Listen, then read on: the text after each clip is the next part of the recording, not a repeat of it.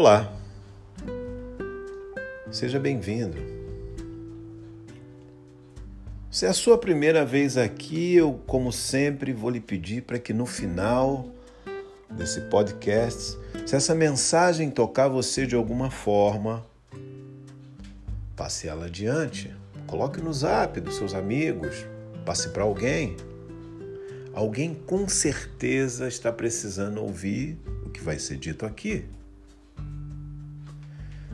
Falando nisso, o que vai ser dito aqui é muito importante para que você faça uma reflexão sobre isso. Qual é a importância das coisas que você faz? Como ela consegue influenciar em outras pessoas, nos seus vizinhos, na sua família? Será que alguém está olhando o que você está fazendo nesse momento? Será que alguém está reparando no seu trabalho? Ou você faz um trabalho como outro qualquer, que ninguém dá importância?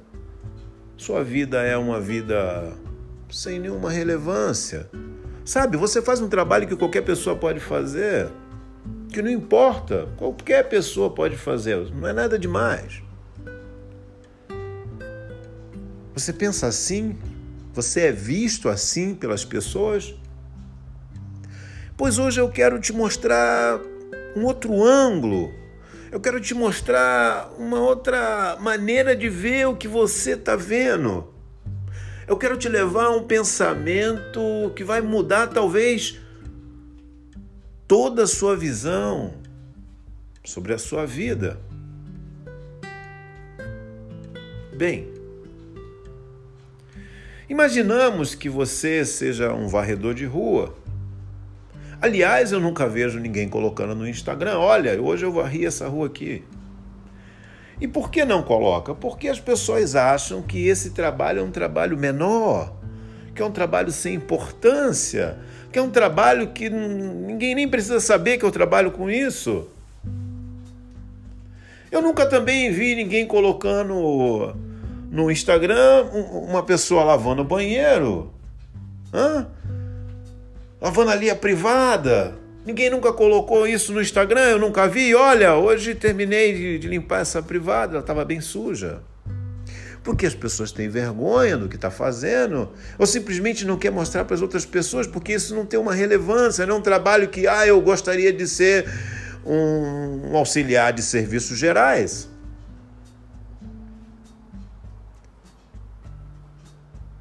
E aí? Qual é o trabalho mais importante que tem sobre a face da Terra? Eu quero te dizer que todos os trabalhos que existem são trabalhos importantes, cada um tem o seu mérito. O que seria de nós se não tivesse o padeiro para fazer o pão? Se você acordasse de manhã e fosse na padaria e não existisse o pão? Quem não gosta de um pão, né? Se não tivesse aquela pessoa que fosse lá lavar aquele banheiro do shopping onde você frequenta, ah, você iria ter que terminar lá e você mesmo iria ter que limpar tudo, lavar tudo. Se não tivesse a pessoa que fizesse as casas, sabe, aquele mestre de obras, aquele cara que vai lá carregar a pedra, a areia, misturar o cimento, Se não tivesse o cara que varre a rua para que você, quando acordasse, a rua tivesse limpa para você poder passar. O que seria da gente? Todo mundo pensa no piloto do avião, mas ninguém sabe que quando o avião está tá descendo, está aterrizando, tem uma pessoa lá embaixo com uma bandeirinha. Ninguém está vendo aquele cara lá sinalizando, mas ele está ali sinalizando para o avião pousar certo. Meu amigo, minha amiga, não existe o trabalho mais importante. Todos os trabalhos que são feitos são importantes, por isso são feitos. Mas o que eu quero de verdade mostrar para você não é sobre a importância do trabalho, e sim sobre a importância daquilo que você está fazendo, como você está fazendo. Porque o que vai nos fazer diferente de todas as outras pessoas é do jeito que fazemos o que fazemos, a excelência que fazemos o nosso trabalho. Se você for um varredor de rua, seja o melhor varredor de rua que você puder. Não faça seu trabalho pela metade, não faça seu trabalho com descaso, com desprezo.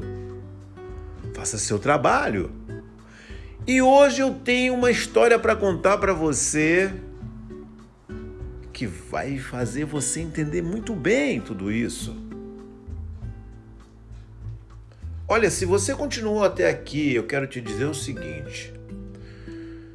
No meu site, mestrepulmão.com, eu tenho um livro chamado Favela, que com certeza vai impactar na sua vida.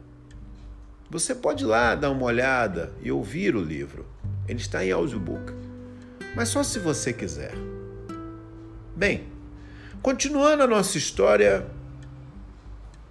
eu quero te mostrar a história de um homem que trabalhava há 15 anos numa empresa.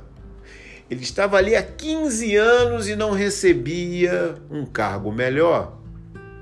Ele era uma pessoa legal, todo mundo gostava dele, o chefe gostava dele. Mas ele não recebia um cargo melhor, ele estava há 15 anos naquele mesmo cargo. Sem entender o porquê, sem saber o porquê isso acontecia, uma manhã ele saiu de casa muito aborrecido e resolveu falar com o chefe dele. Hoje isso não passa. E ele chegou na sua empresa, foi direto na sala do chefe foi falando com a secretária, Dona Maria, por favor, chame seu irmão, fala com ele que eu quero falar com ele agora. Olha, o seu irmão está meio ocupado. Não fale com ele que é urgente. Preciso falar com ele agora. A secretária passou o recado, o seu irmão então arrumou um tempinho e falou para o Rafael entrar. Rafael, quando entrou, já foi falando. Olha, seu irmão, eu trabalho há 15 anos nessa empresa e o senhor nunca, nunca me subiu de cargo. Eu não aguento mais, eu quero saber o porquê disso. Porque eu sou uma pessoa com responsabilidade. Por que, que o senhor nunca passou o meu cargo para cima para eu ser um gerente, para eu ser um supervisor? E o seu irmão olhando para Rafael, vendo que ele estava agitado, disse: Por favor, sente um pouco. Me dê um minuto.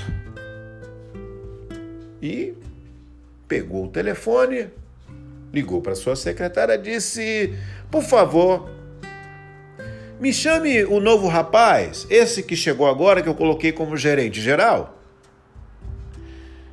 E Rafael continuou dizendo: Viu, é sobre isso, é por isso que eu estou aqui. Esse rapaz chegou ontem, o senhor já deu o cargo mais alto para ele, eu estou aqui há 15 anos. E o seu irmão disse: Por favor, calma, calma, Rafael, calma.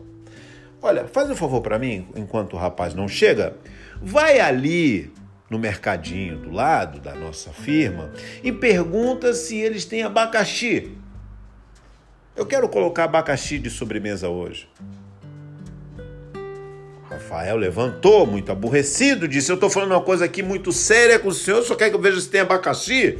É isso mesmo? E o sim, sim, enquanto o rapaz não chega, aproveita faz isso para mim. Depois, quando você voltar, a gente conversa. Rafael saiu muito nervoso, aborrecido, foi até o mercado e voltou muito rápido, já com a resposta na mão. E o rapaz estava já sentado do lado do chefe. Rafael entrou na sala e já foi dizendo: Olha, tem abacaxi sim. E o irmão olhou para ele e disse: Tudo bem, muito obrigado. Sente aqui, por favor. Olhando agora para o rapaz, disse para o rapaz: Por favor, faz um favor para mim. Dá uma ida lá naquele mercado aqui perto da firma e vê se tem abacaxi. Quero dar abacaxi como sobremesa hoje, depois do almoço. O rapaz prontamente se levantou e saiu. Rafael não entendeu nada e aquilo deixou ele mais nervoso ainda. Ora, chefe, que brincadeira é essa? O senhor acabou de me mandar lá, eu falei para o senhor que tem abacaxi. O que, que é isso? O senhor está brincando comigo? Eu estou aqui falando uma coisa séria. Eu estou há 15 anos nessa empresa. E o chefe disse: por favor, por favor, só um minuto, só um minuto. Fica calmo. Fica calmo, Rafael. Eu gosto de você. Fique calmo. Aguarde um pouco. E depois de alguns minutos, o rapaz voltou. E o chefe olhou para ele e perguntou: E tem abacaxi?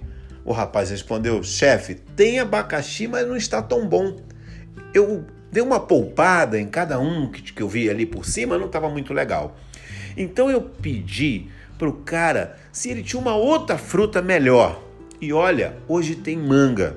Eu combinei com ele o seguinte: ele vai entregar as mangas aqui, já todas elas cortadas, para a gente no horário do almoço. E perguntei também se poderia pagar essas mangas no final do mês, faturar, sabe? Para a gente não precisar pagar na hora, desembolsar dinheiro vivo. Ele falou que pode pagar no final do mês, faturado, e vai nos dar um desconto se a gente comprar todos os dias uma fruta. E ele já vai escolher uma fruta boa para todos os dias.